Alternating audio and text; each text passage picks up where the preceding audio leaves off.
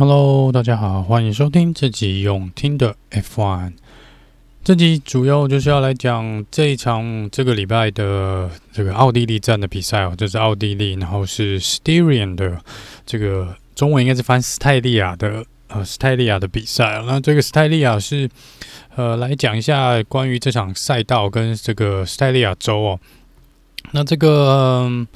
奥地利的这个比赛场地呢，是在就刚刚讲的是在这个 Styria Styria State，也就是这个呃所谓的斯泰利亚州的部分哦。那这个是奥地利第二大的州哦。那这个比赛的赛道呢，也是红牛车队的主场哦。那这个赛道又称作为 Red Bull Ring 哦。但是就是在这个赛道上呢，有看转播的朋友会看到场地上中间有一头非常大的牛。那这就是红牛这个主场的这个。代表，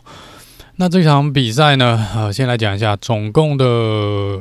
呃距离是一圈呢，是大概是四点三一八公里哦。那这场比赛总共会要跑七十一圈。那在这个赛道呢，还有这个比赛的这个州啊，Styria，它这个呃是呃刚刚有讲过是第二大的州，然后它百分之六十一呢是被这个树林所遮盖哦，就是。是一个蛮森林的一个呃一个地区啦。那这个呃这个赛道呢，是在二零一四年呢又重新回到了这个 F1 的这个比赛的呃行事历上面哦。那去年呢最快的圈数呢是一分零五秒又六一九，那是 Carlos Sainz 跑出来的，这是二零二零的圈数。那再来就是这场赛道呢，应该是这个赛季最。圈数最快的一个一个赛道，也就是说，大概就是跑在一分钟三秒四秒左右啊。那这个是呃，这个赛道呢，呃，也算是蛮短的一个赛道。然后它有这个三个 DRS 的的区块，那一个是在第一弯之后，一个是第三弯之后，那最后一个是在第十弯之后啊。那这场比赛主要要来 FIA 要来呃严格执行的这个呃赛道。范围的这个部分哦，就是呃是第九弯跟第十弯哦。那其实在，呃预赛跟这个呃练习赛的时候，都有蛮多车子在第九弯、第十弯都是四个轮胎超出了赛道这个白线的部分，所以都有成绩被取消掉的一个状况哦。那在二零二零的这个呃比赛的成绩呢？那冠军是 Lewis Hamilton，第二名是呃 Valtteri Bottas，那第三名是 Max Verstappen。最快圈速刚刚有讲过，去年跑出最快圈速的是 Carlos Sainz。那去年呢，这个预赛的时候好像有受到大雨的影响哦，所以这个去年的预赛的圈速呢，好像最快是一分十九秒。接下来呢，这个刚好讲过，这个赛道就是算是一个非常短的赛道，然后嗯。也有相当多，应该会相当蛮好看的一场比赛啦，因为这个赛道呢是有蛮多可以超车的地方哦。然后再来是它有三个蛮长的直线，然后最主要呢是它的气候呢是相当相当的难预测哦。即便是这个周末我们看起来，呃，练习赛跟预赛的部分呢看起来都是晴天，但是预报呢是还是有机会下雨的哦。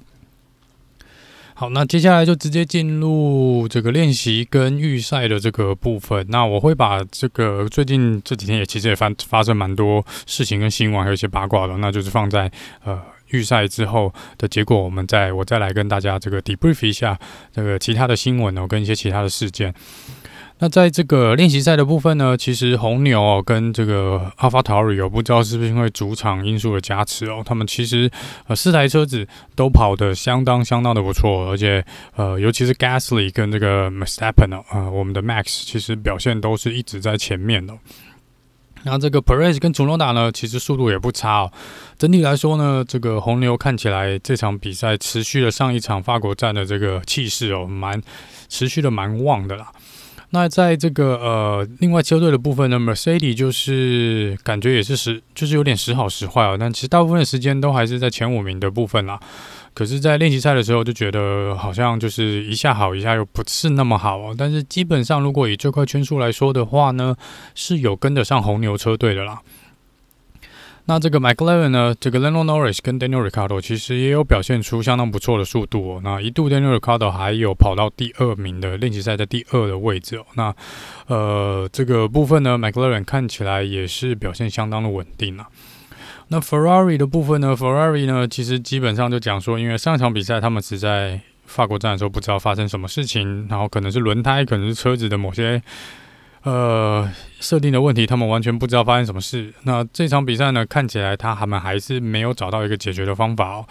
所以呃。法拉利已经出来讲了，这场比赛原则上他们没有要放弃，可是可能必须要用这场比赛的一些数据跟一些呃跑实际跑出来一些状况呢，来看来能不能来为他们提供一个解决的方式哦。所以这场比赛他们可能会比较倾向于说，看能不能利用这场比赛来找出。呃，实际的问题到底在哪里？那这个部分呢，呃，可能就是红军的车迷呢，这一场比赛可能也不用太去指望可以看到他们有太强势的表现哦。那当然，因为这个赛道刚刚讲到是气候跟一些呃场地的设计的部分呢，是有非常多这个无法确定的因素，所以也许如果下雨的话呢，我们还是会看到一些比较呃预期外的这个呃。比赛的表现的最后的结果，那这个必须要提醒跟大家报告一下，就是在练习的呃 Free Practice One，就是 Section One 第一个练习赛的这个地方呢，Bottas 发生了一件意外哦。那这个意外呢是说他进站做换轮胎的动作的时候呢，他一离开他的这个维修区呢，就马上打滑哦，而且是滑到了这个前方 McLaren 这个维修呃组员的前面。那这个部分呢，大会最后是直接裁罚 b o t a s 要被罚三个顺位，然后还有这个 penalty point 要加两点，要记上两点。那这个其实有去看影片的话呢，或者是真的有点惊险哦，就是 Bottas 才一换完轮胎一出来要离开这个 pit lane 的时候，就马上打滑哦。那打滑是真的滑在了滑进了其实 McLaren 这个维修站的这个区块哦。那最后也是 McLaren 的维修人员呢，把他推回到这个赛道上哦，帮助他回到这个赛道上啊。那这个呃，McLaren 是马上去跟大会做一个抗议哦，说这个是相当相当危险的一个情形哦。其实，在那个状况下，即便车速还不快，只是刚刚离开维修站哦，但是因为打滑那个状况呢，其实呃。如果去看影片，那个 McLaren 的有两三个这个维修人员是在那一边是有直接站在那个区块内，而且是背对着 Bottas，所以他们其实是有点被吓到了。那当然，这个的确是运气好的，是说那个离 McLaren 的机组人那个维修人员是还有一小段的距离哦，所以其实理论上是没有去对这个维修人员造成呃一些危险啦，只是这个。真的就说，在 pit lane 我好像个人是没有看过这个状况发生。我看 F1 这么久以来哦，所以这个大会当然觉得在这个地方是你完完全全不能闹的哦。这个是不管你是失误或是意外哦，就是原则上不允许这种情况发生哦。呃，你是真的会让。呃，维修人员是在呃生命是有危险的状况下，所以这个处罚呢，我觉得并不意外啦。那当然，这个 Bottas 跟车 Mercedes 车队可能觉得罚的是有一点点重哦。那我也不知道该说什么。我觉得这个其实针对安全性的部分，我觉得这应该大会是没什么好讨论的。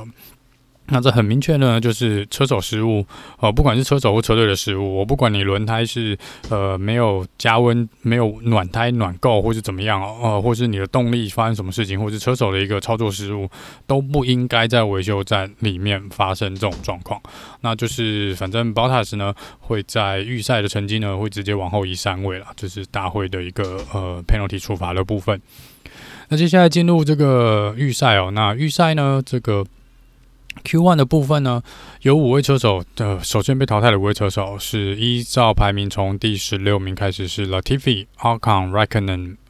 Mick Schumacher 跟 Mazepin。那 Mick Schumacher 跟 Mazepin 就不说了，这两名倒数的 Haas 是不太意外哦。那 Raikkonen 呢是老大哥，是有点真的比较意外一点点哦，因为呃这个部分啊，它其实哦，它其实。呃，本来是希望啦，他本来是希望说带给他觉得车队的状况其实是不错的，然后希望能够带给车队一个比较好的一个成绩哦。那看起来他这场比赛看起来一样是呃没有办法找到一个很稳定的圈数哦，所以这个 r e c k o n e r 呢这一次也是在蛮后面起跑的。那再来这个比较可惜的是阿康啊，阿康真的是不知道发生什么事哦，因为另外一台 Alonso 龙哥的 Alpin 其实跑出来的圈数相当不错。那阿康这场比赛继上一场比赛哦，一样似乎是找不到这个呃那种手感，是不是？那上个礼拜呢是有另外一个原因啦。其实上个礼拜因为我们这个 Netflix 的 Drive to Survive 哦，这下一季呢上礼拜是跟着阿康在拍哦。那如果有在 follow 这个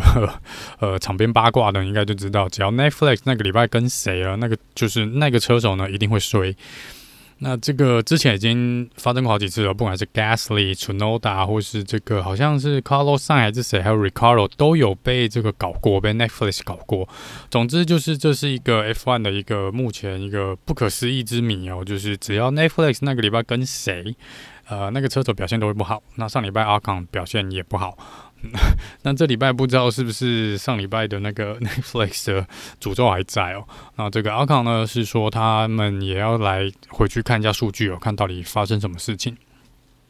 接下来跟进入这个 Q2 哦。那 Q2 呢，五位被淘汰的车手呢，依照排名从第十一名开始呢，是这个呃 Russell、Carlos Sainz，然后 Vettel、Ricardo 跟 Giovinazzi 哦。Giovinazzi 是比较不意外，因为 Alfa Romeo 今年大概也是在这个十五名左右的位置哦，能够往前跑一点点是不错啦。虽然前面几场比赛是有一度可以站上大概十名左右的位置哦。那 Ricardo 呢就比较意外了。那 Ricardo 这次是排在第十四哦。那他是说呢，这个车队跟他其实也不知道为什么会发生这个事情哦，所以他们本来预期应该是。两台车子都会进入这个 Q3，也就是进入前十名。那他们说赛这个预赛之后呢，他们还有很多工作要做，可能要去找一下原因哦，到底发生什么事情。Sebastian Vettel 一度是应该是跑在十一名吧，但是他的好像在第九弯还是第十弯有超出这个赛道的规范哦，所以最后那一圈是被删除掉的，被大会删除掉了，所以最后还是落在第十三名。Carlos Sainz 呢就比较意外了，他其实在 Q1、Q2 呢都跑在前十名的位置，那最后呢就是没办法被刷在第十二哦。Russell 呢，哇，Russell 这个以 Williams 来说呢，Russell 跑在第十一呢，又是一次相当不错预赛成绩哦，而且他真的差一点点就可以进入这个 Q3，因为他的成绩呢离第十名的 Lance Stroll 只差了零点零零八秒。零点零零八秒，这个呢，以 George Russell 的跟 William 的车子性能来说呢，这个已经是相当相当不错的一个成绩哦。那他上一场比赛呢，George Russell 缔造了这个呃跟 William 最好的成绩，就是来到第十二名哦。那这场比赛看起来有望从第十一名起跑，看起来是不是希望能够再让 Williams 跟他的这个个人成绩呢再往前推进哦？接下来进入这个呃 Q3，就是我们最后这个十名的这个。预赛的部分啊，那直接来讲结果了。那最终的结果呢，就是第一名拿下杆位的呢是 Max Verstappen。那这是红牛呢继二零一三年以来第一次哦背对背，就是连续两场比赛拿下这个杆位的一个状况哦。这在这边先恭喜红牛车队哦。第二名是 Valtteri Bottas 哦。那虽然拿到第二名，但是明天会从第五名起跑，因为他在呃练习赛的时候发生在维修站发生那个。呃，失误呢，所以罚了三个位置，所以他很可很遗憾的，他明天会从第三排也是第五名来做起跑。第三名 Lewis Hamilton，那明天啊，他这次是 Lewis Hamilton 最后有点急了，那这个急就让他最后一圈 Flying Life 是跑出了成绩相当相当不理想啊，所以最后是只排在第三。但是因为 Bottas penalty 的原因，所以他明天会由第二顺位来起跑。接下来是 Lando Norris 排名在第四哦，那他明天会从第三名起跑，就是 Lando Norris 二零二一年呃最好的一个起跑的位置。那 Lando Norris 真的也不简单哦，以 McLaren 来说呢，竟然可以跑在这个红牛 Perez 的前面哦，那这会让明天比赛更加的有趣哦。那再来是这个呃，Perez，那 Perez 呢，呃，是排在第五名啊，那离 Max e p p e n 的时间有差一点点哦。虽然最后的时候，呃，Perez 应该是换上了这个全新的轮胎软胎哦，但是好像没有跑出理想的成绩哦。那没关系，不管怎么说呢，就是这个呃，Perez 明天会从第四顺位起跑了。那因为 Bottas 的 penalty 的关系哦。那接下来这个第六名。以下呢，应该排名就没有受到 Bottas 的影响哦。那第六名是这个 Gasly AlphaTauri。那 Gasly 其实真的是，稳定先生哦，过去几场比赛应该都是排名都在六七名哦。其实预赛的部分来说，他相当的稳定哦。而一度在这个 Q2 的时候呢，他的成绩是排在第一名哦，他是跑出最快圈数的。所以其实 AlphaTauri 呢，呃，这场比赛的速度呢，跟红牛一样哦，这个气势是真的蛮强的。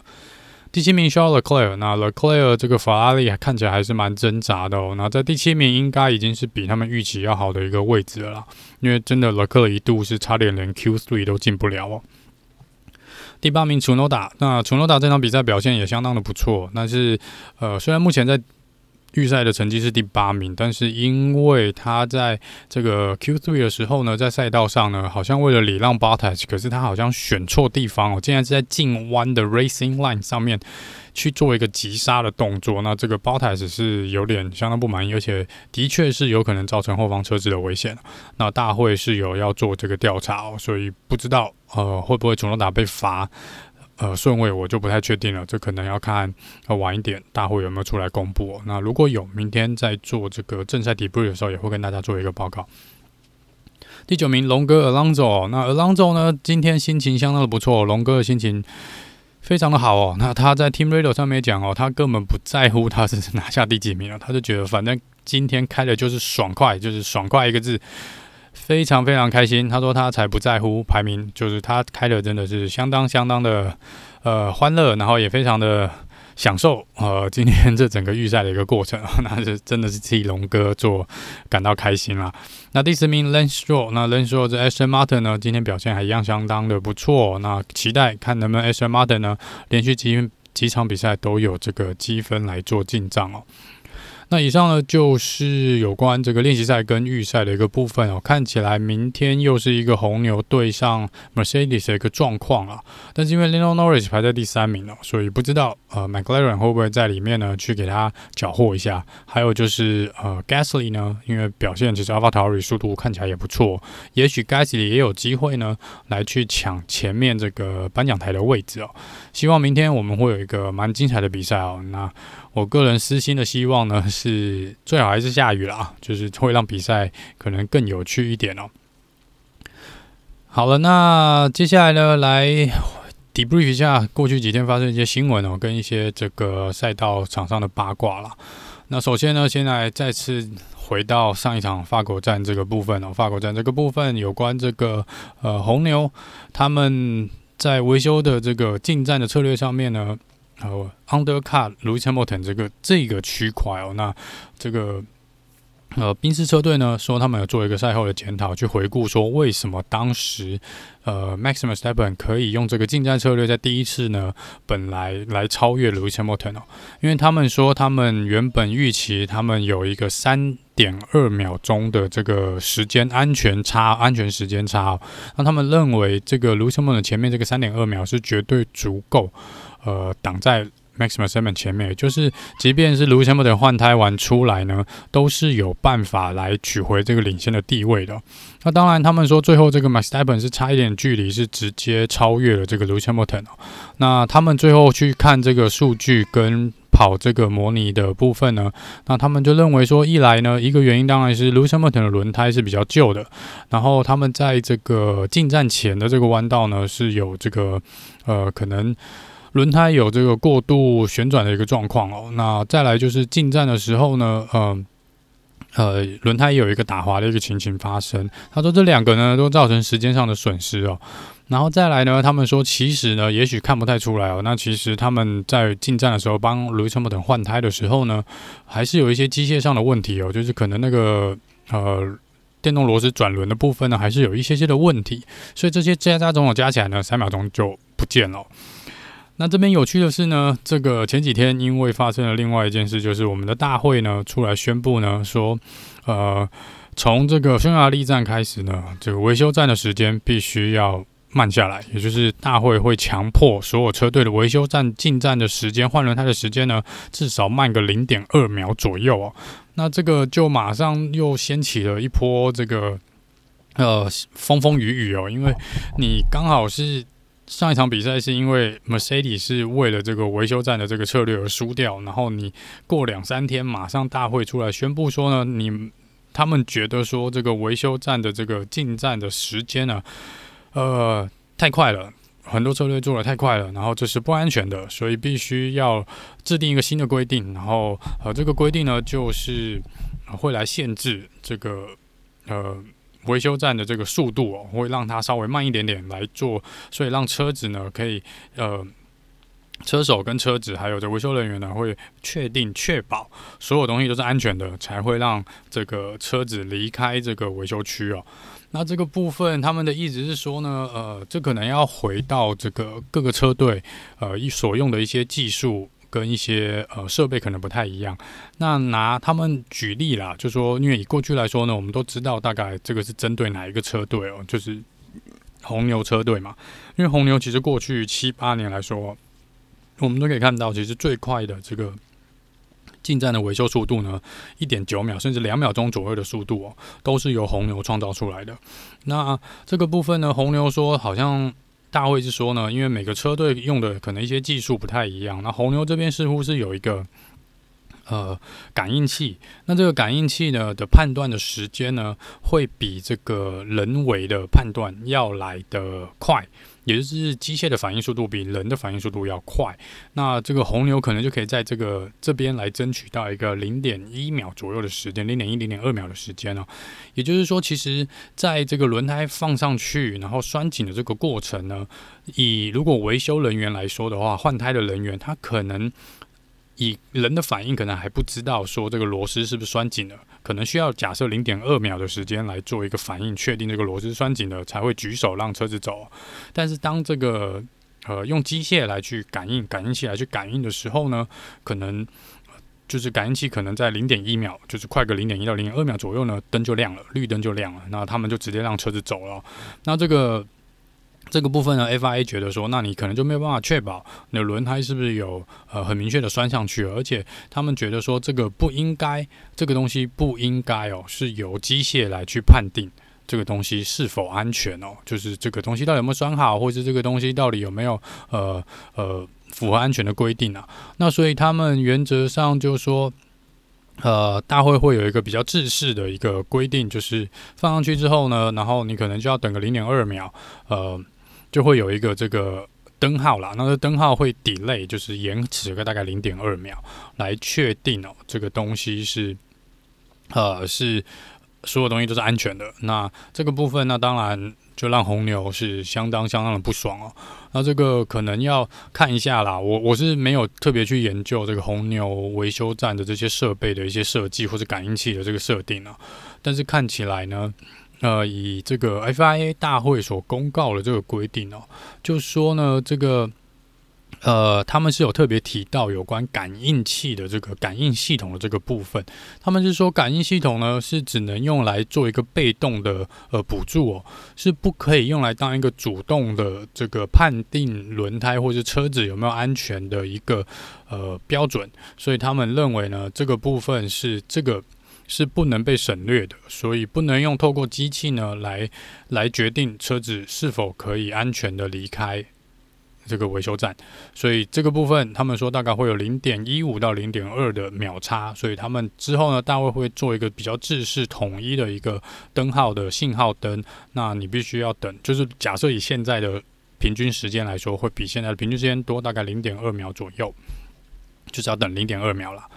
那刚刚讲过，就是红牛对这个当然相当不满哦。那因为这个他们认为是 Mercedes 提出来的，然后呃，主要就是要来让红牛的竞争力减少哦。那各车队呢，其实也都有不同的看法啦。那站在红牛车队这边，他们是觉得说，呃，一来第一，他们觉得最近改变太多的规定哦。从这个，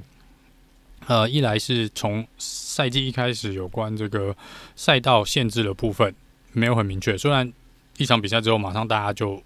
呃，大会就直接针对这个赛道的范围呢，跟可不可以超过哪一条线哦，都有更明确的指示啊。那我觉得这是 OK 的。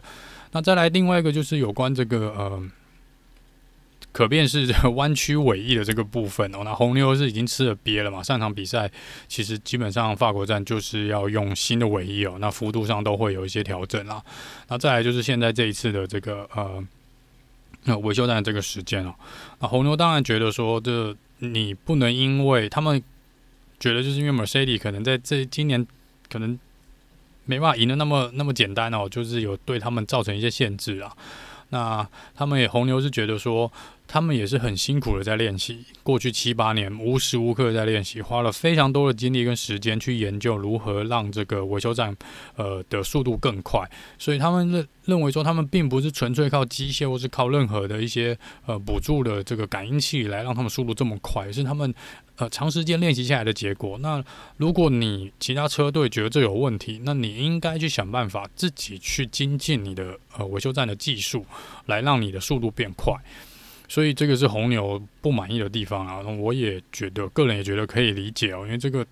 我觉得 F1 一来就是，呃，维修站的速度本来就是一个我蛮喜欢看的一个，呃，一个画面哦，跟转播我也喜欢看维修站的这个这个情况啊。那我觉得大家车队去比赛，这个速度越来越快，当然是。这也是精彩的跟比赛刺激的一个地方，也可能是左右胜负的一个标准哦。但是你现在把它都强迫说要再把它慢下来，我觉得这是有一点点不太合理哦。在一个追求极速的这个体育活动来说呢，运动赛事来说，你去想要把它变慢，嗯、我觉得这倒是有一点点。不符合啦，我觉得我个人是比较不满意 FIA 的这个决定。那红牛当然也有提到说呢，你如果说要指责说速度快会造成一些不安全的一些情况，但是红牛说以过去七八年来说，他们每每创下这个最快的维修站圈数，比如说一点九秒、二两秒钟、二点一秒，他们几乎没有发生过所谓的不安全的呃。的情况，也就是轮子几乎都有拴好，然后呃也没有发生其他的意外，也没有在维修站可能跟其他车子有什么因为为了抢速度而发生什么呃危险的擦撞或者是差点撞上的情形。他们说几乎都没有，那你这个理由其实就比较不成立哦。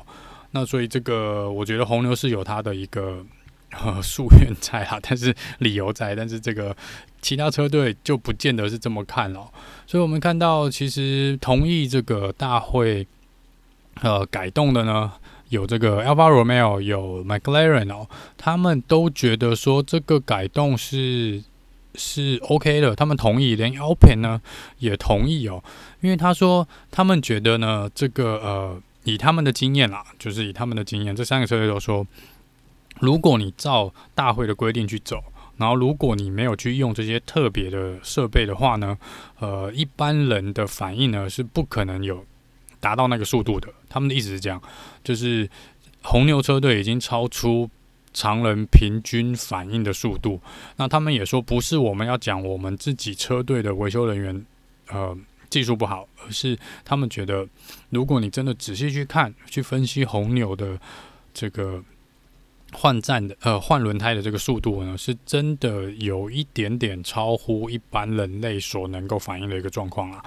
那不过这个就要看看哦，看看啊，匈牙利站开始是不是真的会对车队们影响到这么多？那红牛呢？这个 Christian Horner 呢，也就开个玩笑啦。接受访问的时候，他也说，呃，反正他觉得他们觉得大家都是针对红牛车队而来呢。那他说，很快的呢，可能再过几场比赛呢，FIA 就会来告诉他呢，红他只能，比如说他要怎么在赛道上来走，就是他在。维修站的时候，他可能只能走右边，或者只能走在白线的左边，或者是十秒钟以内要走完 这个 呃他的车队的这个呃车库的一个状况。他就说，反正反正大会就是很快就告诉我我要怎么做，我什么时候吃吃饭，我什么时候要去喝水，我什么时候去上厕所，大会都会来限制红牛车队来做这些事情啊。那当然，这个就是一个就在反酸这个 大会跟这个其他车队想要来搞呃红牛的的部分啦。那这个到时候就来看看喽，看看匈牙利站开始到底会对车队影响有多大。好，那下一则哦，下一则就是继续在讲红牛跟 Mercedes 这个呃鼻翼跟这个尾翼的战争哦。那尾翼的部分我们知道，原则上 Mercedes 算是赢下了这个回合，那尾翼的部分已经做了修正。那这个红牛呢是出来讲说，如果 FIA 在未来几场比赛不去调查。宾士的前翼的部分呢，那他们会觉得这就是代表就是存在一个不公平哦，那所以看起来这个前翼的这个战争是还在持续的进行中哦。好，再来讲一下有关这个其他赛道的一个状况呢。今年的新加坡站呢，十月一号到三号新加坡站确定取消了。那这个取消之后呢，大会已经宣布会由土耳其来做取代，所以土耳其又回来喽。那再来是目前日本站呢，这个日本站看起来是还没有要取消，所以呃，祷告喽，看起来日本目前是还是会呃照时间来举行。再来是这个七月的七月十六到十八号的这个英国站。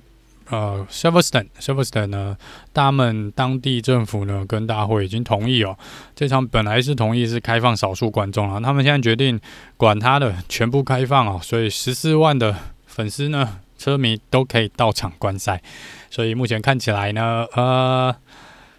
似乎卖票好像卖的也还不错。那我不知道，因为听说英国现在还有这个呃 Delta 病毒的肆虐哦，所以我不知道这个会不会到时候有改变。但是目前看起来，所有的票已经开放，全场地的票十四万个位置都开放售票了，所以看起来这会是今年可能最近两年，从去年到现在第一场比赛呢，会正常举办，然后是让所有车迷都可以参赛，完全没有任何的人数限制哦。再来讲一下这个俄罗斯，俄罗斯站一直都是在我们之前奥林匹克举办的这个地方叫收起哦。那呃，收起这个部分呢，昨天出来宣布，他们只会举办到二零二二年，所以今年跟明年就是最后两年在俄罗斯收起的一个比赛哦。那之后呢，他们会把它移到这个 Igora Drive 哦。那这个部分呢，是在莫斯科大概西北方开车十个小时左右的距离吧。那离这个收取呢就更远了，因为收取是在两个应该算在对角线，一个是在莫斯科的这个东南方啊。那这个原本这边就是一个赛道啦，所以嗯，大会只是决定说跟当地就决定，呃，二零二三年开始呢，把这个赛道移到呃移到 Igora，我不知道目前考量是什么，呃。也许收取那边需要改建或什么吧。那反正这就是俄罗斯杯呢，从二零二三年开始就会转移到另外一个城市新的场地哦。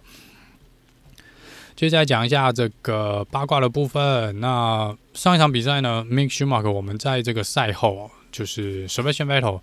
呃，也就是算是 Mick Schumacher 一个。不知道算好朋友还是这个导人生导师哦，因为呃，我们都知道 Michael Schumacher 呢，呃，之前 Sebastian Vettel 小时候呢是呃敬仰 Michael Schumacher 的，那也是跟着 Michael Schumacher 进到这个成为这个 F1 的车手嘛，然后也都是德国人，然后呃两个人的感情好像还不错。那上场比赛呢，在赛后 Sebastian Vettel 特别跑去看了呃 Mick 的赛车哦，那这个画面有被拍下来哦，就是也有一些。到时候大家就有在问说，为什么要特别跑去看 Mick 的赛车？那之后呢，发现哦，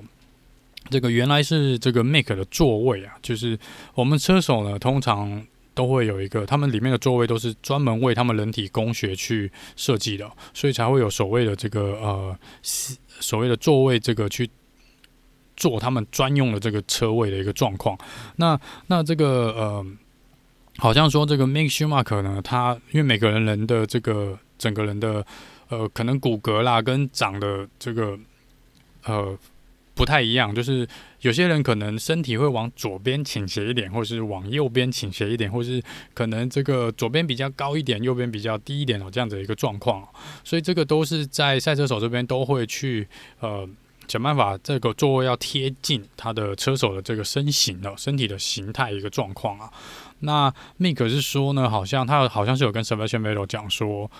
它的位车位是蛮不有点不舒服，就是可能假设 Mick 是往身体可能是往左边偏一点点的状况呢，那车位车子的位置应该要去符合 Mick 身体的这个倾斜的一个部分，但是他们说他的车子是强迫的把他身体弄成直的。就是假设他是往左边偏一点点，然后车位位置呢绑上安全带之后呢，是要让他身体整个往右边掰回来的一个感觉哦，所以他说那会造成他开车的一些不舒适哦。那这个赛后呢，所以 Sebastian Vettel 可能有特别去看一下他的位置是发生什么事情，是不是设计上问题，还是本来就是这个车位是不是有点变形哦？那那个 Mick 的妈妈呢，就有出来去跟车队总监 Steiner 讲哦，说这个位置似乎是这个座位呢，似乎需要一个新的座位，他们必须帮他弄一个新的座位了。那 Steiner 也出来说，就是的确有这个事情，那他们也没有注意到，然后但是可能他的疏忽，那所以他们会帮 Mick 重新弄一个座位，就这样至少让他开起来不会那么不舒服。虽然 Mick 说没有真的不舒服到他开不下去，但是就是会有那么一点点东西可能。会让你，你知道，就是那种小小的事情，让你觉得有一点点的。不爽快，但是可能又不至于影响到你在做事情的一个呃程度啊。但是毕竟呢，这个是开长时间下来，每次开个两个小时下来哦，这可能对身体的负担还是蛮大的。那我们当然不希望车手呢会因为这种小小事情而分神哦，那造成一些意外。所以这个是蛮重要的。所以车队应该是近期就会帮他换一个座位了。那这个另外一个呢，来讲一下 Aston Martin 哦，Aston Martin 呢跑去网罗了这个红牛车队呢，这个空气力学的这个呃，算是他们的首席的空气力学的设计师哦。那这个 Dan Fa 呃 Fallows，呃这个部分呢，呃 Dan Fallows 呢已经跟 Red Bull 有十六季十六个赛季哦，所以也设计出了这个红牛赢过冠军世界冠军的车子哦。那这个 S. Martin 这个步骤呢，是去抢人嘛，就是之前红牛去抢 Mercedes 的人嘛，那现在 S. Martin 去抢红牛的人哦。那这个本来这个红牛还说呢，诶、我跟他的合约好像到二零二三年呢，所以你现在挖他干嘛？那后来好像出来讲说没有啦，好像。就是提前解约或是怎么样，反正原则上还是会发生哦，只是两边还是有点在，就是稍微做一个，可能另外一边真的红牛有想把它留下来哦，所以可能一开始红牛出来的新闻稿是说没有这回事，就是是有这回事，但是可能没那么快让他走。那目前好像又说有啦，的确好像就是已经确定被挖角过去了。那也祝福他们红牛也祝福他，呃，去 S Martin 呢有更好的发展哦。那接下来讲一下这个，最后来讲一下这个有趣的这个数据哦。那上一场比赛呢，有说到就是少数的比赛是呃没有人退赛的一个情况哦。那历史上 F1 的历史上呢，好像只发生过十次吧，大概十次左右哦。那第一次发生全部没有人退赛的一个状况是在一九六一年。一九六一年，那这个是十五位车手起跑，然后十五位车手完赛。那再来呢，就隔了四十几年哦，所以就是四十四年都每一场比赛都有车子退赛哦。那直到二零零五年这个美国杯哦，哇，这个美国站就是二零零五年这美国站应该是历史上史上 F1 最黑暗的一场比赛。那那场比赛就六台赛车起跑，然后六台赛车完结哦。有兴趣的可以去 Google 二零零五年美国站。你会发现那一站真的是神奇到一个不行，也真的是史上最烂的一场比赛，应该这样说啊、对，有空可能也是有机会再来聊聊那一场很莫名其妙的比赛。那另外一个呢，接下来也是二零零五年哦，这意大利站二十台车子起跑，二十台车子完赛，再来回到这个二零一一年的呃 European GP 哦，二十四个车手。起跑二十四个车手完赛，再来就又跳到二零一五年，二零一五年日本站，啊、呃，所有车手完赛，呃，然后二零一六年中国站所有车手完赛，二零一六年同样二零一六年日本又是一次哦没有车手退赛的状况，接下来跳了到二零一八年中国站，那再来就是二零一九年呢，二零一九年的这个奥地利。奥地利站啊，也是没有车手退赛。那再来就是上一场比赛，二零二一年法国站哦。所以历史上呢，其实真的要有没有退赛的情况发生呢，真的是蛮少的。那当然，我是希望未来是越来越多是有这个记录来达成的。不过看起来呢，真的过去不管是技术原因呢，或是意外呢，真的 F1 呢，呃，完赛的比例，全车手完赛的比例是不高啦。那希望这个这个记录能够越来越多赛道加上去了。好了，那以上就是这集的用听的 F1 哦，呃，明天就会来跟大家 debrief 一下正赛的部分，那我们就明天见喽，拜拜。